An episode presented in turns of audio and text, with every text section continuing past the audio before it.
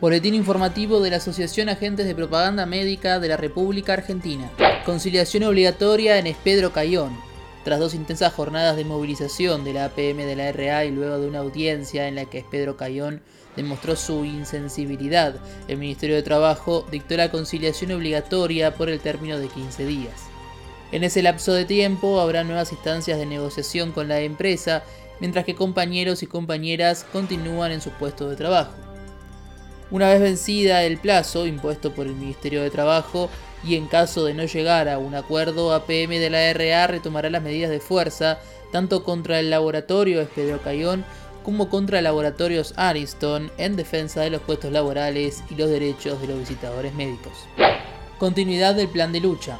APM de la RA se movilizó hoy a las puertas de las oficinas de Pfizer, dando un nuevo paso a la campaña contra las políticas antiprofesionales y antiorganización de los trabajadores.